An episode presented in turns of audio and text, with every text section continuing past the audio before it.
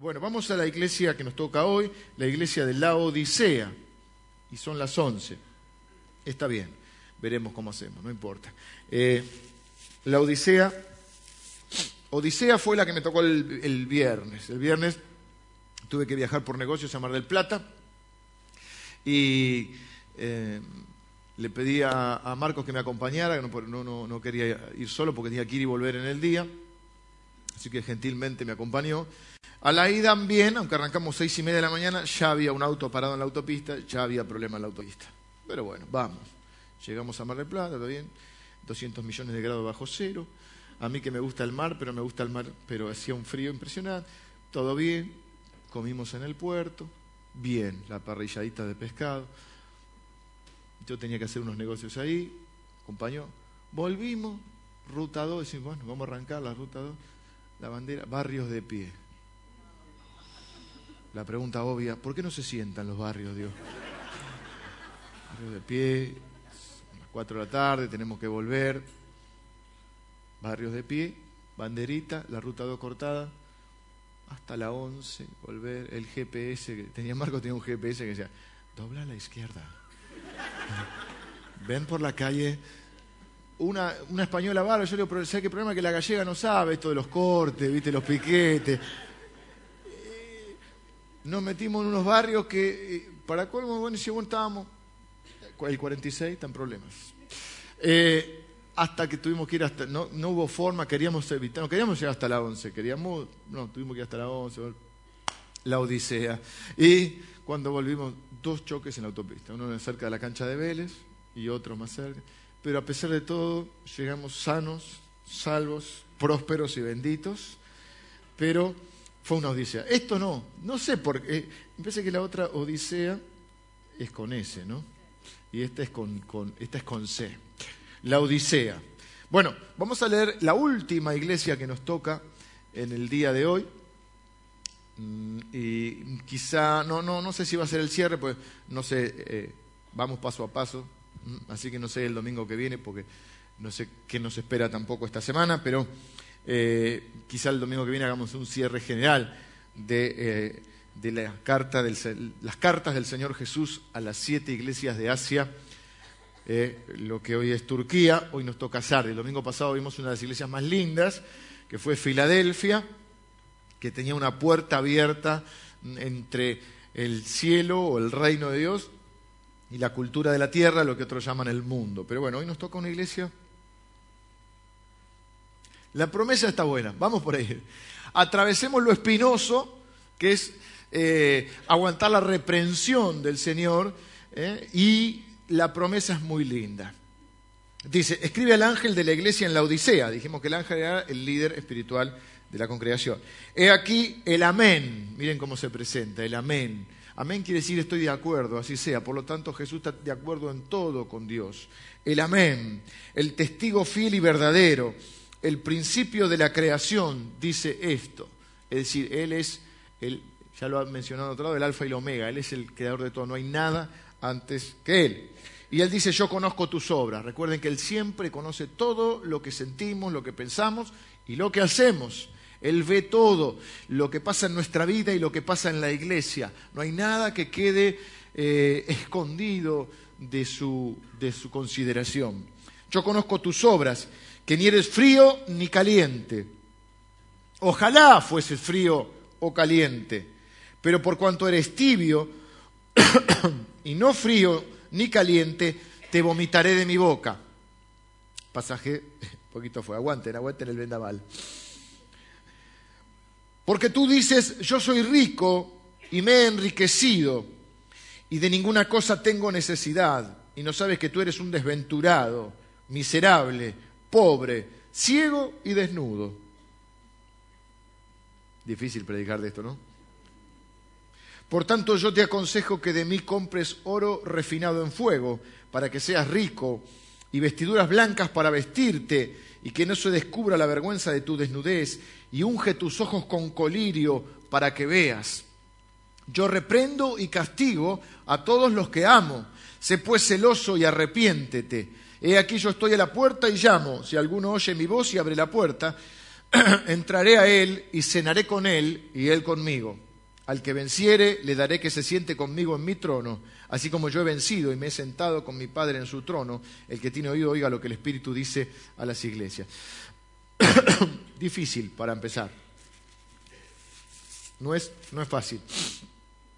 Estamos haciendo algunas pruebas de sonido, por ahora vamos bien en eso, pero hemos comprado unos equipos nuevos y eh, así que estamos en, época de prueba, así que diría, tu Sam puede fallar. Pero vamos bien. Bueno, eh, vamos a tenemos que entender la ciudad de, creo que no sé si hay alguna, sí teníamos preparadas imágenes. Eh, Mar había preparado de la Odisea, teníamos algo, pero no sé si las chicas no está. Puede fallar, ¿vieron? No importa, yo les cuento. La Odisea, para entender por qué el Señor Jesús habla así, lo primero que tenemos que entender es cómo estaba. La ciudad quedaba en un altiplano. Era una ciudad muy, muy importante, una ruta comercial eh, que lo hacía, eh, la ciudad era una ruta comercial, la hacía una ciudad muy rica. La la calle, principal estaba llena de negocios, de mercaderes, detrás estaban las casas. Esta gente tenía casas muy grandes, eran de los primeros que tenían plomería en sus casas, es decir, tenían agua en la casa, lo cual era top, top.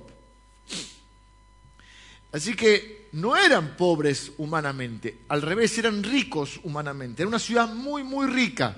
¿eh? Era como decir, ¿dónde vivís? Vivo en la Odisea, vivo en Manhattan, vivo en Beverly Hills. Era una ciudad eh, que tenía avances eh,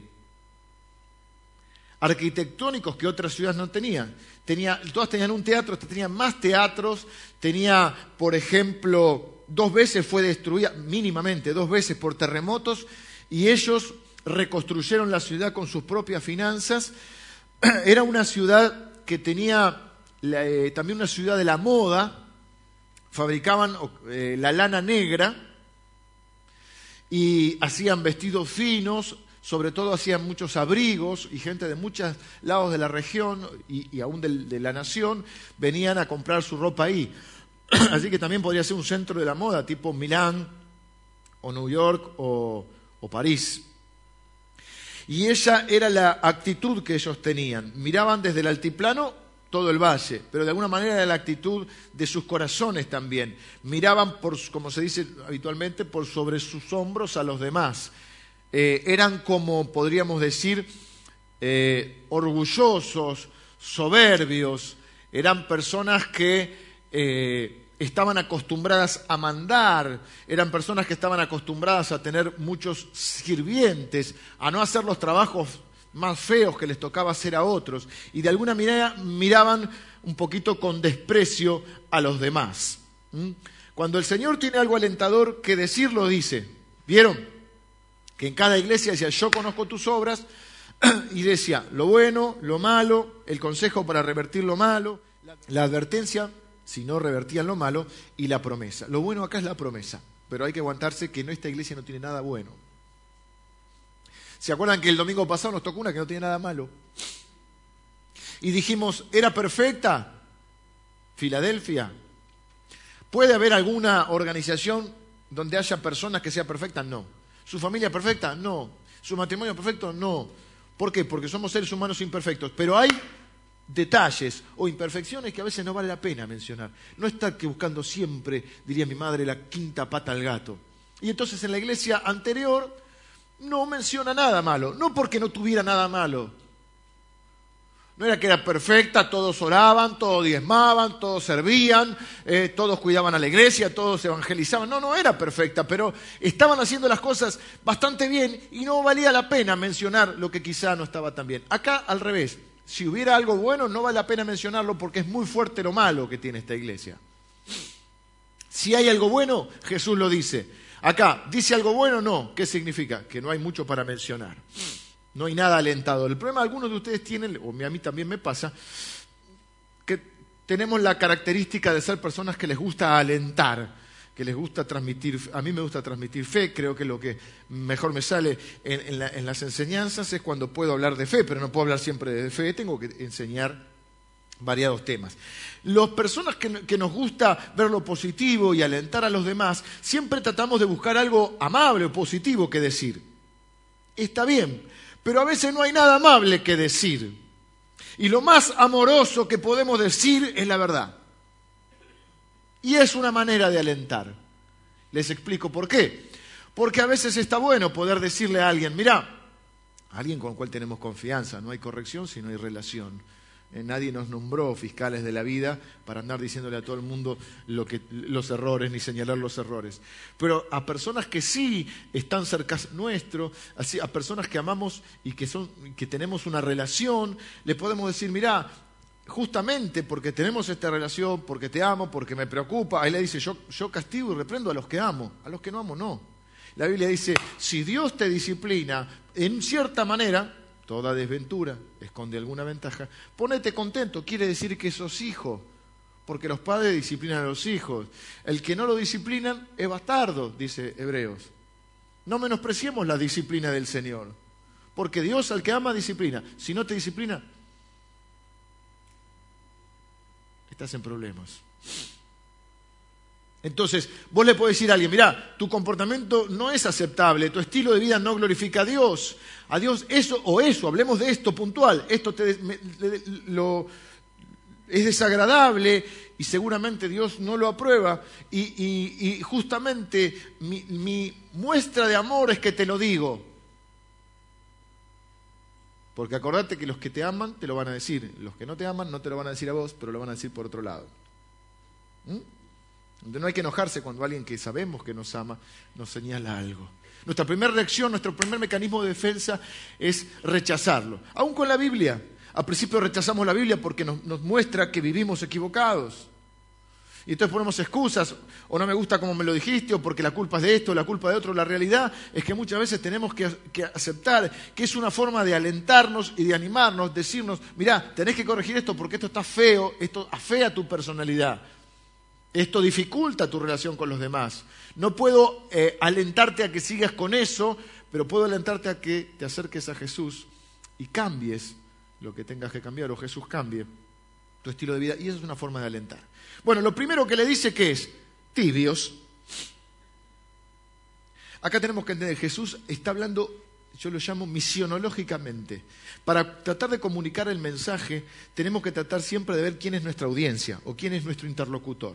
Uno no le puede predicar eh, o hablar de Cristo eh, a personas que por ahí tienen un contexto diferente. En cada contexto uno debe poder adaptarse. Esto es cuando el apóstol Pablo decía, él no decía que cambiaba sus principios, pero él decía, al judío me hago judío, al griego le, hablo como griego, o me hago griego. Es decir, eso es funcionar misionológicamente, es decir, entender el contexto cultural en el cual estoy y llevar el mensaje de la mejor manera para que lo puedan entender más, para que les impacte. Y esto es maravilloso, quizá no lo sepan, yo algunas cosas las descubrí. Tibio, pobre y ciego, tiene que, todo que ver con su contexto. Tibio, ¿por qué? Al vivir en un altiplano, ellos traían agua del valle. Como hacía calor, pero a su vez el agua era de deshielo de las sierras, el problema que tenían es que nunca les llegaba ni fría ni caliente el agua. Siempre la tenían tibia. Eh, por ejemplo, el té. El té es rico caliente, a algunos les gusta el té helado, pero tibio. El mate tibio. El café algunos lo toman, no, frío tampoco. Pero, el, por ejemplo, el té o el, el café sí. Ay, tomate frío, ¿cómo que no? Ah, vos no. Ah, ah, al Señor no le gusta. Te afloja un poquito. Pero el que está acostumbrado le va al famoso tereré. A mí tampoco me gusta. Bien caliente. Queme acá la garganta, si me gusta a mí. Y fuerte. No me desmate lavado y tibión porque... el café se toma también frío, caliente. Pero el café tibio... Eh, Viste que los restaurantes a veces te lo dan tibio. No, yo lo mando de vuelta. No, café tibio, ¿no? a esta altura de la vida. Bueno, y ellos se quejaban siempre de eso. Imagínense, se tenían que levantar a la mañana eh, y, tratar de tomar algo caliente. Tenían que calentarlo porque el agua llegaba siempre tibia. Tampoco tenían agua fresca. Pero era de deshielo, sí, pero hasta que subía por el altiplano, por unos acueductos, acuérdense que tenían tuberías en las casas, y siempre estaba tibia. Y si ustedes se quejan de eso, ¿y qué hacen cuando algo está tibio? Lo escupen. Así lo voy a escupir a ustedes porque ustedes están tibios. Es muy lindo, ¿no? Pobres. La segunda reprensión dice que son miserables, dignos de lástima y pobres, desventurados y pobres. Esto habrá sido muy chocante porque eran gente rica, eran gente de plata. Y Jesús le dice, son ricos materialmente, pero pobres espiritualmente. Yo con mis ojos veo y entiendo lo que hay en su alma. Y en su alma son pobres. No hay vida, no hay crecimiento, no hay salud, la billetera está llena, pero el corazón está vacío. Después le dice que están desnudos a esta gente. Esta gente vestía bien. Esta gente vestía de marca. No sé, ¿a qué marca les gusta? Armani, otra, de alguna que le guste. Ah, no, ustedes son humildes. No quieren, no identificarse con ellos. sé, un Dolce Gabbana, Dior, etiqueta negra, Chanel. Bueno, así esta gente, viene, viene el Señor y le dice, ustedes son, ustedes están desnudos. Ya desnudo no había casi nadie. Para estar desnudo tenías que ser extremadamente pobre, pero, o semidesnudo, porque tampoco había desnudo por la calle. Semidesnudo, podía ser, o medio harapiento, tenías que ser muy pobre o haber sufrido alguna tragedia, como cuando fue el terremoto. Pero esta gente que fabricaba la lana negra, y que tenías mucha lana. Dice la Biblia que Dios mira lo que el hombre no mira, o al revés, que el hombre mira y Dios mira otra cosa. Dice Dios, yo no miro lo que el hombre mira, porque el hombre mira lo que está delante de sus ojos, pero yo miro el corazón. Entonces por eso es capaz de decirle desnudos, pobres, a estos que tenían plata y que además vestían muy bien. Pero Él ve lo que hay en el corazón. Después les dice ciegos. O sea, otra vez el Señor funcionando misionológicamente. El Señor trata a veces, a veces para buscar una reacción hay que ser chocante. Y el Señor está siendo muy chocante. Esta, esta, región era conocida porque era una región donde se fabricaba un colirio especial para los ojos que eh, curaba incluso algunos tipos de ceguera que eran medio, bueno, porque eran ceguera porque, bueno, en ese tiempo no había muchos cuidados de muchas cosas. Y acá tenían una especie de medicina naturista que solucionaba muchos problemas de la vista. Entonces, este, Jesús les dice ahí, eh, venturado pobre, ciego y desnudo, unge tus ojos con colirio para que veas. Qué ironía, donde una región donde hay constantes curaciones, porque ellos son los fabricantes del colirio, el Señor le tiene que decir, vos tenés que ponerte colirio porque no estás viendo, estás ciego. Estás ciego a la realidad de que, de que necesitas un Salvador. Estás ciego a la realidad de tu pecado. Estás ciego porque el problema y el punto central que tiene esta congregación, acuérdense que es una iglesia, ¿eh? el problema central que tiene esta congregación, que podemos correr en estos tiempos, es que esta gente adora más la comodidad que a Cristo. Se pusieron cómodos. Piensan que ya no necesitan nada. Y no les importa lo que los otros necesiten. Esta no es una predicación en contra de los que tienen plata. Y decir, como yo no tengo un mango, esta no es para mí. Porque lo que ellos tenían lo tenés vos. Quizá no tenés ropa de marca, pero abrigo hay, comida hay, casa con tubería y agua caliente y agua fría hay, espero. Hoy hace un poquito más de frío y ya alguno está pensando no venir. Y en verano hace mucho calor. O porque tenemos más dinero, tenemos posibilidades de salir. Hay lugares que la gente es tan humilde que va a la iglesia, por fidelidad, todo bien, pero no, no quiero decir eso, pero hay muchos que van porque la verdad tampoco tienen un plan alternativo. Es decir, no tienen dinero para ir al cine, para ir a un restaurante. ¿Saben que hay ciudades que cuando sube el nivel, qué paradoja, cuando sube el nivel económico, baja la iglesia? Porque antes cuando no tenían plata iban a la iglesia, ahora como tienen plata porque vieron a la iglesia y Dios los prospera, ahora qué, qué, coincidencia o qué, qué, contradicción, ahora que tienen plata porque Dios los prosperó van menos a la iglesia porque ahora tienen posibilidad de hacer otras cosas. Entonces fin de semana largo, que no estoy en contra, a mí también, yo no me puedo ir fin de semana largo, pero el viernes que íbamos, a la vuelta ya veíamos, nosotros a la vuelta veíamos cómo la gente iba. Está bien, no, no, no, no, estamos hablando de que no se pueda disfrutar la vida.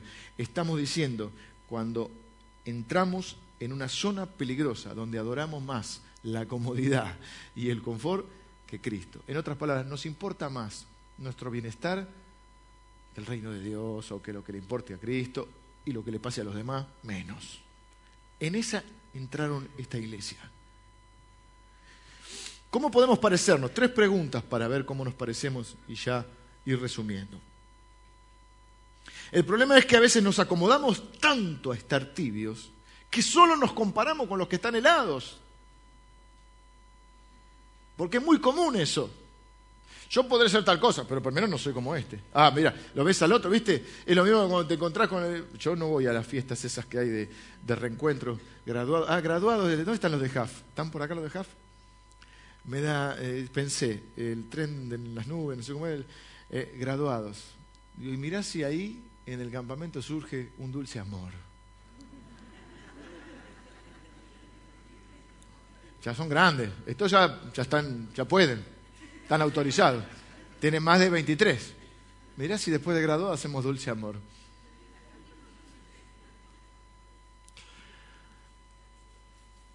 Te comparás con uno que está helado y decís, viste, bueno, eso te decía, te comparás con, te encontrás, viste, con, con ex alumnos y dices, che, y decía tu mujer, yo estoy tan arruinado como este.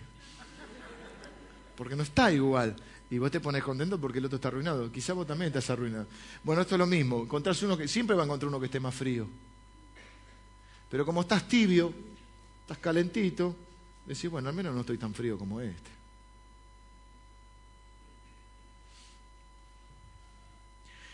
Pero las tres preguntas que nos hacemos. La primera, ¿cómo podríamos eh, describir nuestra relación con Jesús hoy. Está fría, o sea, en realidad no me importa, está tibia, es decir, me importa, no me importa mucho, o es ferviente, apasionada y me importa Jesús. estoy motivado por conocer más a Jesús, por caminar con Él, por ser un poquito más como Él, por su gracia. O me estoy poniendo tibio, sin pasión, sin celo. Así estaba esta iglesia, gente que no da, gente que no ora, gente que no sirve, gente que dice, como decíamos el domingo pasado, alguien va a cuidar de la iglesia, alguien va a pagar las cuentas de la iglesia, alguien va a discipular, alguien va a predicar, alguien va a cuidar de esa iglesia. Yo solo seré un consumidor, no un contribuyente. ¿Eh? Eso es alguna manera de ser tibio. No les importa que la gente no se esté convirtiendo, Total, nosotros nos vamos al cielo, en el jet del Evangelio, en el tren de la salvación, en la nave evangelista, lo más viejo, que boga junto rumbo a Canaán. No importa si nos vamos en barco, pero se van. Y como yo me salvé, y los demás que me importan. Y uno no lo va a decir así. Pero si como iglesia no nos preocupa predicar el Evangelio, hacemos lo que nos interesa es estar bien nosotros, es seguir comiendo la palabra y adorar al Señor y tener actividades que, donde yo me sienta que se satisfacen mis necesidades. Hay iglesias que, que pueden caer así. Nosotros podemos, todas las iglesias corren ese riesgo. Fíjense que las iglesias saben dónde crecen siempre más, en contextos eh, dificultosos. Por ejemplo, en, en contextos de persecución la iglesia de Cristo siempre creció. donde no se puede predicar, donde hay que encontrarse en las catacumbas, donde hay que eh, encontrarse eh, en lugares secretos, ahí crece el Evangelio. Pero en los occidentales y cristianos, en los países de mejor nivel económico, decrece el Evangelio. Europa, que fue enviadora de misioneros, pues, eh, Argentina en la primera etapa comienza el protestantismo a través de los misioneros europeos. Por ejemplo, los bautistas fundaron por un hombre llamado Pablo Besón, un suizo. Eh, luego vinieron los misioneros ya mitad del siglo pasado, un poquito antes, los americanos, países enviadores de misioneros. Hoy Latinoamérica es enviadora de misioneros del mundo. Europa está como Sardis, muerta. Turquía está muerta, que es la zona. Estados Unidos, ahí. Tiene algunos, algunos que están y otros que son nominales. Son cristianos nominales. Tienen nombre de que viven o están tibios. Eh, segundo, ¿qué cosas mantienen tu pasión por el Señor? Algunos van a decir que es leer la Biblia, otros van a decir que es orar, otros van a decir que es pasar tiempo a solas con Dios, otros les funciona salir a caminar, despejar sus ideas y hablar con Dios de esa manera, eh, eh, otros a través de escuchar la predicación y de congregarse con los hermanos. ¿Qué cosas mantienen tu pasión? ¿Las estás cuidando esas cosas? ¿Las estás resguardando? ¿Las estás protegiendo? ¿Les estás prestando atención? Tercero, ¿qué te impide tener o quién te impide tener favor, fervor o pasión por Dios? A veces es el confort, a veces es, y en vez de, ocupar ese tiempo donde yo cultivo mi relación con Dios, y prefiero el internet, prefiero la tele, prefiero ir al, cine, prefiero comer, tener la barriga llena. No son cosas malas, en, en, tanto y en cuanto no estés descuidando tu relación con Dios. ¿Qué cosas impiden tu pasión por Dios? Quizá es el confort, quizá no es una cosa, es es un alguien. No es algo, es alguien. Quizá estás en una relación con alguien que está más frío y más helado que vos, o más tibio. Los novios que están casados es otra historia. ¿eh? Y entonces vos lo que necesitas, ¿sabes qué es? Es una ex relación. No sé si fui claro.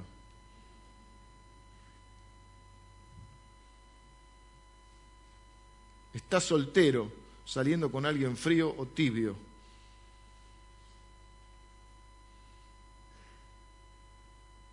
Entonces lo que necesitas es una ex relación. Consejos y promesas, rápido. Jesús le dice, primero, acepten la disciplina amorosa que yo tengo para ustedes. Le dice, yo reprendo a los que amo. O sea, a pesar de que te dije ciego, pobre, desnudo y que estoy con una gana de vomitarte, a pesar de eso te amo. Es que yo dije, cuando el Señor tiene que hablar duro, habla duro. Y a veces choqueante para hacer despertar. Aún así, hay tibios que ni eso los puede despertar. Y hay personas que hoy están tibias que por ahí reaccionan y hay otros que ni aún la palabra fuerte los va a hacer reaccionar. Por eso dice ojalá, porque el, frío está más, tenemos esperanza. Si alguien es frío, si alguien ni siquiera es creyente, tenemos la esperanza. El gran problema es el creyente, que cree que está encendido y está tibio, que se acostumbró, que ya ni la palabra le asemella. Está tan acostumbrado a escuchar la palabra, que quizá está pensando en detalles técnicos, lo que dijo, lo que no dijo, pero no está viéndolo como palabra de Dios para su vida. Porque un mecanismo de defensa que tenemos es que cuando oímos la crítica, eh, lo primero es eh, enojarnos. Entonces por eso Jesús le dice, no te enojes, porque de veras te amo y estoy preocupado, pero necesito que aceptes mi corrección. Si alguien, lo repito, de veras te ama, te va a señalar lo que está mal, te va a señalar algún defecto y tenés que saber aceptarlo. O ya nadie te puede decir nada, o no hay nada en tu vida para corregir. Así que lo primero que le dice es que acepten la disciplina. Lo segundo es que sean celosos. Hay algunos que dicen amén, porque son muy celosos, pero no está refiriéndose a ese celo. Al celo por el Señor. ¿eh? La profecía sobre Jesús cuando dice, el celo por tu casa me consume. Es, es un celo que es una pasión, es un cuidado. Yo digo que hay dos formas de ser celoso, un celo bueno y un celo malo. Está malo el celo que es propio de tu inseguridad, de compararte con los demás, de, de, de andar desconfiando. Si vos andas desconfiando del otro, bueno, déjalo Está muy fuerte lo digo, pero es así. ¿Qué va a andar? Persiguiéndolo o persiguiéndola. Para ver qué si, si no confía en otra persona, ¿cómo puede tener una relación que no está basada en la confianza? Ahora hay otro celo que si yo tengo sobre mi esposa es el celo de cuidado. Y es que no es lo que ella puede hacer, es lo que alguien le quiera hacer.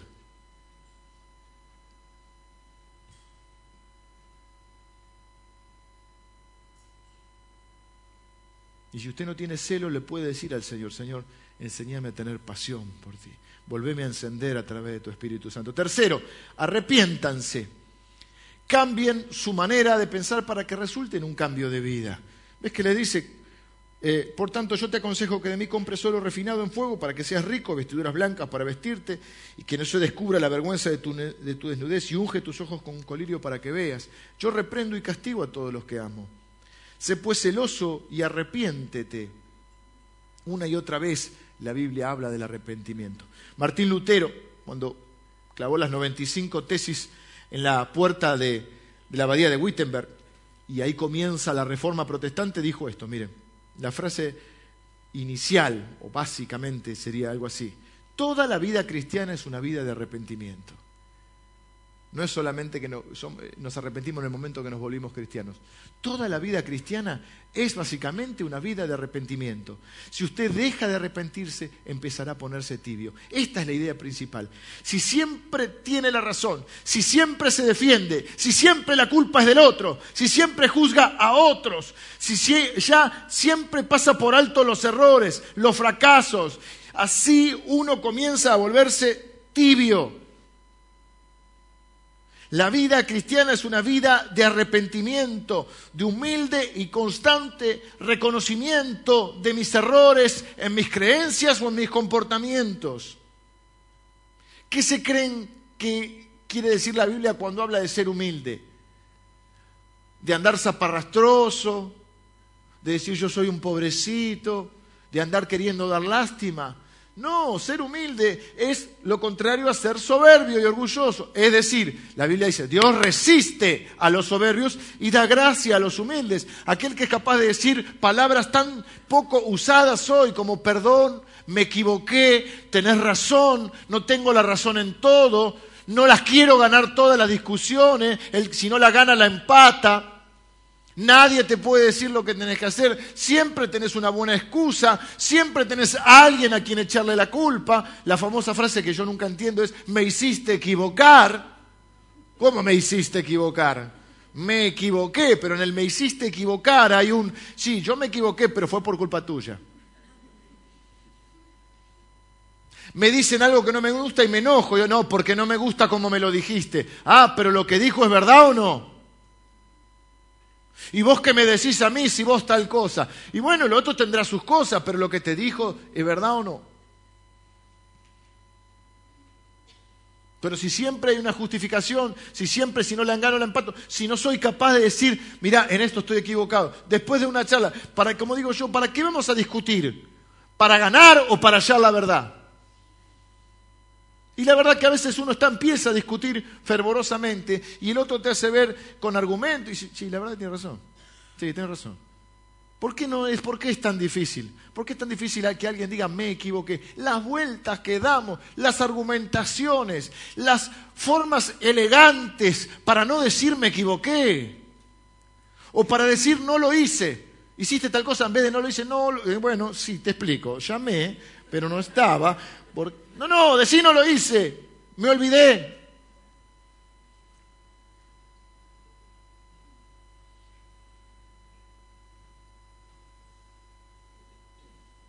Vengan los músicos.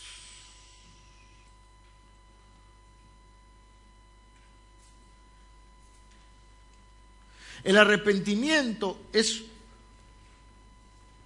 la humildad para reconocer que todavía puedo aprender y que hay conductas o creencias que tengo que cambiar. Es algo continuo, es una humilde serie de momentos en que reconozco que lo que hice, lo que pensé o lo que dije está mal o estaba equivocado.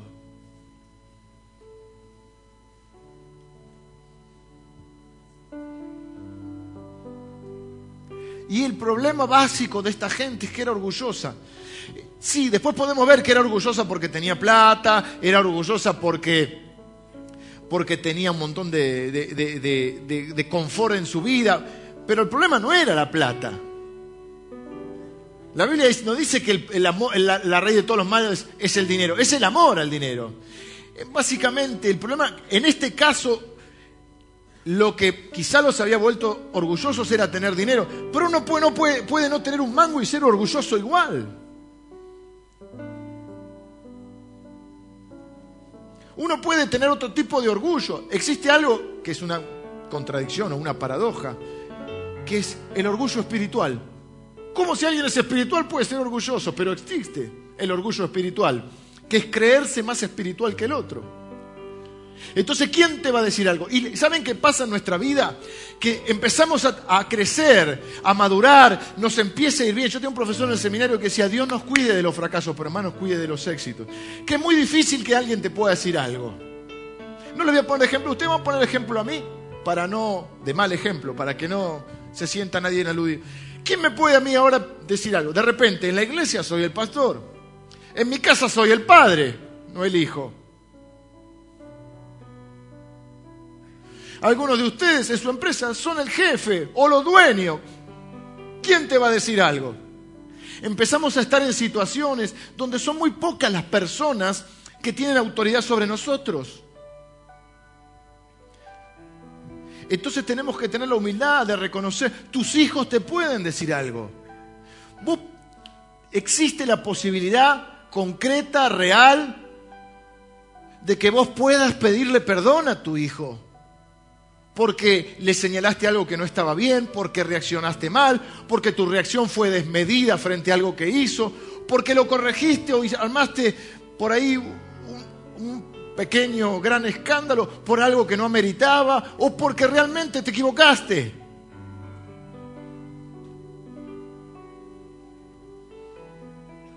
Y el problema de la mayoría de la gente es que cree que pierde autoridad por la humildad. Y la humildad te da mucha más autoridad, te da mucha más autoridad. Y a mí me da mucha más autoridad pararme acá y decir, hermano, en esto me equivoqué, a negar, a, enroscarla. ¿Cuál es el problema que uno vaya y le diga a un hijo me equivoqué? ¿Cómo le vamos a enseñar a ellos a arrepentirse delante de Dios si no somos capaces nosotros de pedirles disculpas cuando nos equivocamos? El gran problema de los matrimonios es que ninguno quiere ceder y como dice la película, alguien tiene que ceder. O no puede ceder siempre el mismo porque si no eso está desbalanceado.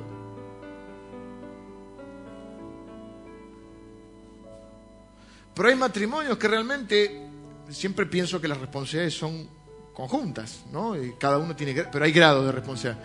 Pero a veces yo tengo un matrimonio enfrente y hay alguno de los dos donde la pregunta mía es, flaco o flaca, ¿qué vas a reconocer vos? ¿Qué sos capaz de decir que hiciste mal? Porque toda la culpa de tu vida y de tu desvelo la tiene el otro.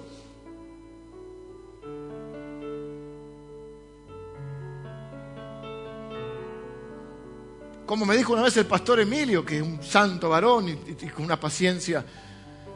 Pero hay veces, dice, que me da ganas de decirle, convertite. Y yo le dije, decilo, Emilio, decile, convertite. Y es lo que dice acá. Vos crees que estás rico, que ves que no necesitas nada, pero sos pobre, ciego, miserable, desventurado y no sé, te escupo de la boca ya.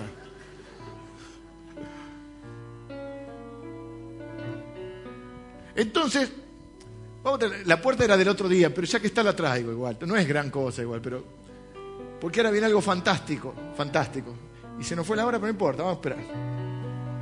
Los que durmieron un ratito más, esperan un ratito más.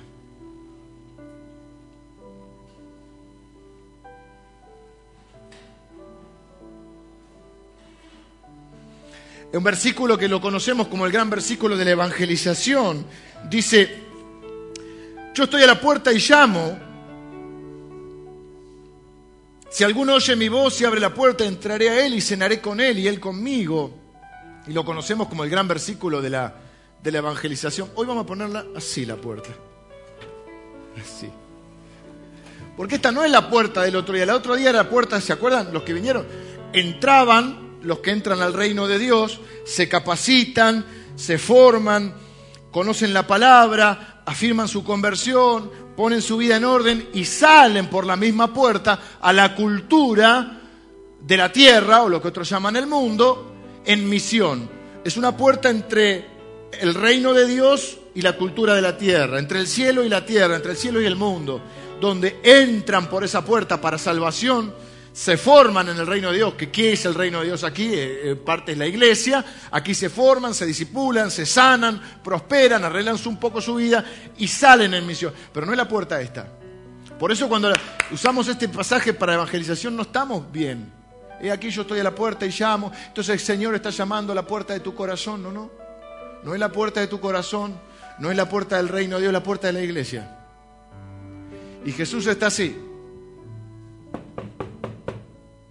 ¿Quién es? Soy yo. Que vienes a buscar a ti. Es tarde, ¿por qué? Porque ya empezó el culto. Y acá estamos bien sin vos, Jesús. No necesitamos nadie que nos venga a decir. Acá somos gente importante. Y somos gente importante y lo que vos tenés para decirnos suponemos que no nos va a gustar mucho. No tenemos ganas de hacer los ajustes en nuestra vida que traigan incomodidades. Así estamos bien. Estamos calentitos. Maribel canta hermoso. Eh, el pianista hoy la está gastando. El pastor nos hace reír un rato. Estamos fenómenos. El, no sé cuándo es que comemos el locro con los lo viejos. Después nos vamos a la reunión de matrimonio. Nos vamos de campamento al dulce amor. No venga, Señor. Te ponga fanático. Sos demasiado fanático. Sos demasiado dogmático. Demasiado confrontativo. Y nosotros acá estamos cómodos. Y queremos terminar el culto rapidito, pues está haciendo tarde, pastor, porque tenemos un asadito que comer. O un guisito de lenteja. ¿Cuántos dicen amén? y la verdad que ya está, la pasamos bien hoy ya la pasamos bien. Es trágico que el Señor esté de este lado. No era la puerta de tu corazón, era la puerta de la iglesia que estaba cerrada para Él. Es decir, que hay iglesias que pueden funcionar sin Él. Sí, un tiempo. Gracias, mis hermanos. Tibios.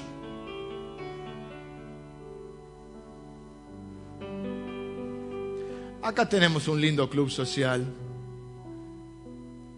Acá hay gente muy importante y muy pensante. Ojo, ojo que acá hay gente pensante. Y mucho no nos gusta lo que tenés para decirnos. Así que vamos a cerrar la puerta. A la gente no le molesta que hablen de Dios. Yo había pensado primero algún nombre que tenía que ver con Dios. Pero quise mantener la idea de, de Jesús, Jesucristo, el Salvador. Porque eso es lo que nos distingue. La centralidad de Jesucristo. La gente no tiene problemas con Dios, porque básicamente todas las religiones tienen a Dios. De una u otra forma tienen un Dios. Che, pero ¿por qué hacen tanto énfasis en Jesús? ¿Por qué, por qué hinchan tanto con Jesús? La gente tiene problemas con Jesús. Dijimos el domingo pasado, Satanás odia a Jesús y odia a todo aquel que ame a Jesús, por eso odia a la iglesia. Pero es que esto se trata de Jesús, porque es Jesús el que salva a la gente, es Jesús el que sana a la gente, es Jesús el que reprende a veces a la gente y le hace cambiar su vida, es Jesús el que hace los ajustes en nuestra vida, es Jesús el que nos utiliza en su reino, es Jesús el motivo de la existencia de la iglesia, es Jesús el que edifica la iglesia y el que edifica nuestra vida. Por eso uno se tiene que preguntar, ¿está Jesús en la iglesia? ¿Está Jesús en tu vida? ¿Está Jesús en tu familia? ¿O está golpeando la, golpeando la puerta? Porque todo cambio y todo bienestar en nuestra vida comienza con Jesús. Pero eh, podríamos responder a Jesús y decirle, Jesús, sos bienvenido en esta iglesia. Jesús, sos bienvenido en mi vida. Sos bienvenido en mi familia, aunque haya que hacer ajustes. Aunque algunas cosas que me digas no me gustan. Porque tocan mi ego, mi orgullo. Porque yo pensaba que era tan bueno, tan lindo y tan útil. Y quizá no soy tan útil y tan bueno, ni tan lindo. Quizá hay cosas que son, me afean y las tengo que cambiar, pero me hacen salir de mi comodidad. Porque todo cambio trae incomodidad. ¿Por qué la gente se resiste a los cambios? Porque traen incomodidades. Hasta cambios que después son para bien. Ampliar tu casa, pero es un trastorno. Mudarte, es un trastorno, aunque sea para bien.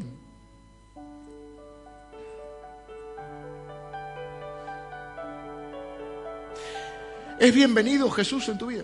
No bienvenido cuando estás mal y viene a decirte te amo y sentís la presencia, su presencia y claro, bienvenido. ¿Es bienvenido cuando te dice algo que no quieres oír? Es bienvenido cuando te dice hay que ajustar esto.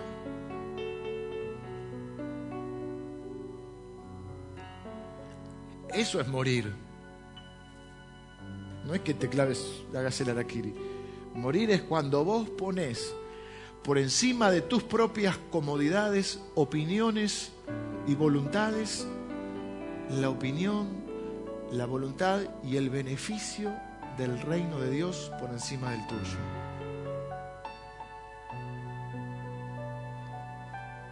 Y después viene una grandísima promesa. Y comienza a hablar del trono, Maribel. Comienza a decir, eh, había un Domiciano era que se había hecho rey, señor, y había que adorarlo, y se había hecho unas monedas con que él estaba sentado en un trono. Y él dice, yo soy el que está sentado en el trono, yo soy el rey de reyes. Yo soy, pero yo no soy Domiciano.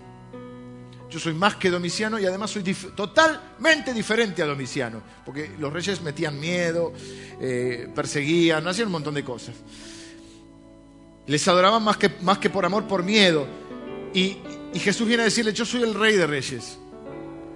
El mayor honor que alguien tenía era poder sentarse a comer con el rey. Imagínate que te invite a comer hoy, no sé, gente súper importante, el más importante del reino era el rey, que te invite a comer y salgas en la revista Caras.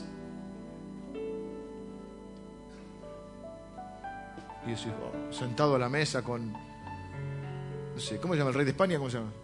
No me Juan Carlos. Bueno, ahora está medio pobre, lo, lo están vapuleando, pero. Obama. Hay unos desayunos que hace el presidente Obama con gente muy importante. Me invitó a comer Obama. Macanudo el negro, ¿eh? Ah, ya te agrandás, ¿viste?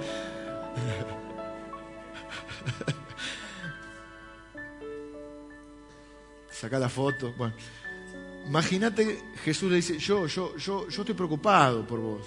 Estoy disgustado, no niego que estoy disgustado, que ando con ganas de vomitarte, pero, pero te corrijo porque te amo, porque me importás. Y porque tengo la, tiene la humildad el Señor de ir a golpear la puerta.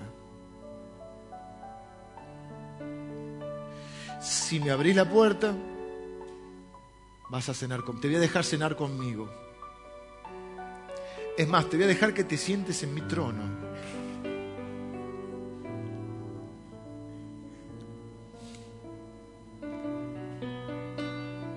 Al que venciere, le daré que se siente conmigo en mi trono, así como yo he vencido y me he sentado con mi Padre en su trono. Y ahí comienza ya el capítulo 4, hablar del trono, la adoración celestial, una cosa impresionante. Le digo, 45 veces en Apocalipsis aparece el trono. En 14 de los 22 capítulos. Juan dice que ese trono que vio Isaías, dice, Isaías vio a Jesús y habló de su gloria. Apocalipsis comienza a hablar de este trono y dice, si nos sometemos, si le seguimos, si nos arrepentimos, si caminamos con Él, si le servimos a Él, si le somos fieles a Él, nosotros también vamos a tener un trono. Y, también vamos a comer con Él. ¿Y saben qué les está diciendo a esta gente que, que tenía? Porque, ¿qué más puedes pedir? ¿Viste cuando llega un momento y dices, ¿yo qué más puedo pedir? Tengo salud, dinero y amor. ¿Viste esa gente que va a decir, ¿qué, qué, necesita? No necesita nada. Él está diciendo, miren, aunque ustedes creen que tienen la, gran vida y que este es el paraíso en la tierra, el verdadero paraíso es mucho mejor. Yo tengo una vida mucho mejor para darle. Quizá algunos de ustedes están conformes con su vida, lo cual no está mal. Yo estoy conforme con mi vida, espero que estés conforme. Siempre hay cosas que, que uno anhela, pero uno está conforme. El problema es acomodarme y no entender que esto es un pasaje en la vida, que la verdadera vida es mucho mejor, que el cielo no va a ser solamente unos angelitos ahí aburridos, sino que hay toda una vida mejor y toda una eternidad para vivir, pero que depende de lo que vivamos acá. Y que Él tiene otras recompensas y que Él tiene otras, otros beneficios para nosotros. Si somos capaces de reconocerle como Señor y reconocerle no solo cantarle o adorarle, levantar las manos,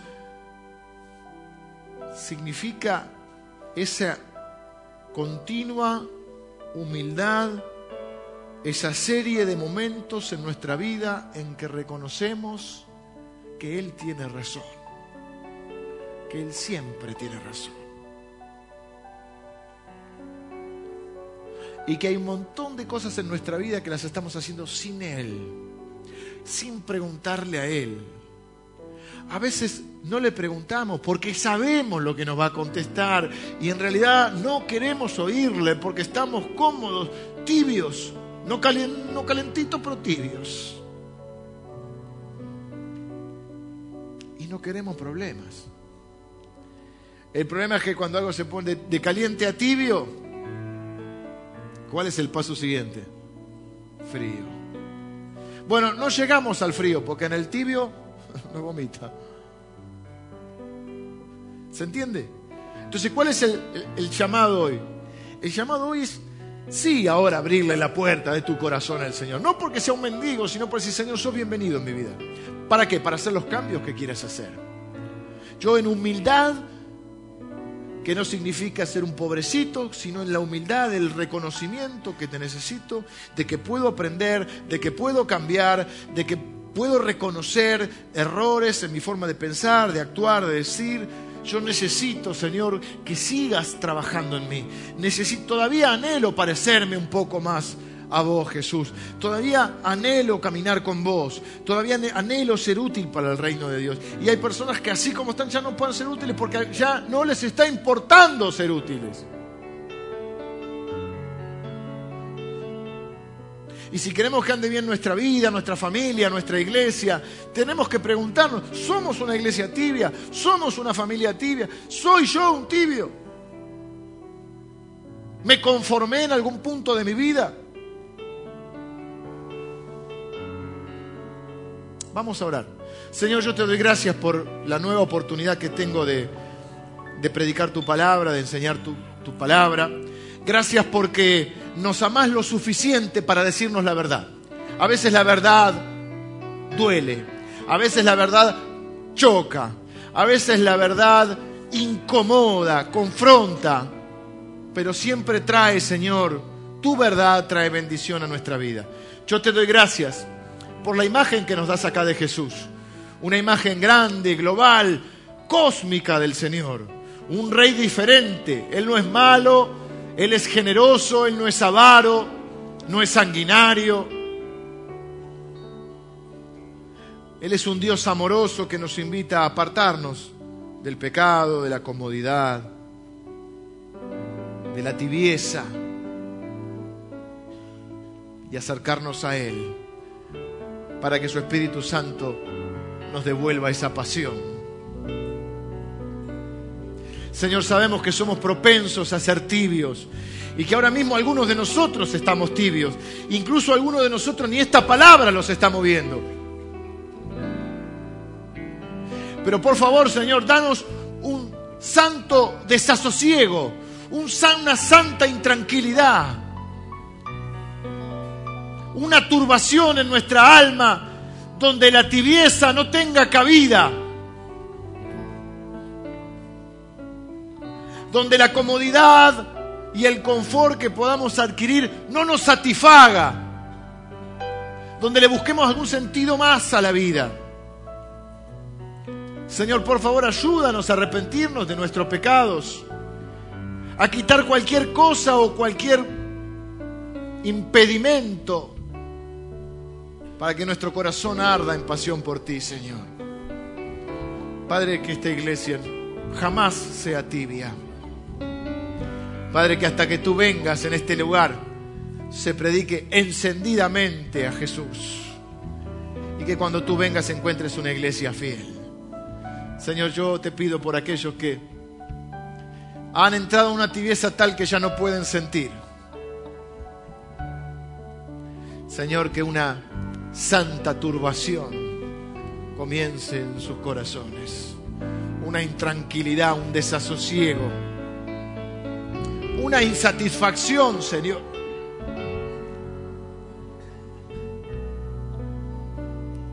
Se manifieste en sus corazones para que te puedan buscar, Señor. Gracias, Señor, porque nos disciplinas, porque nos amas y porque te ocupas de nosotros. Yo bendigo a cada persona que recibe esta palabra. En el nombre de Jesús. Amén.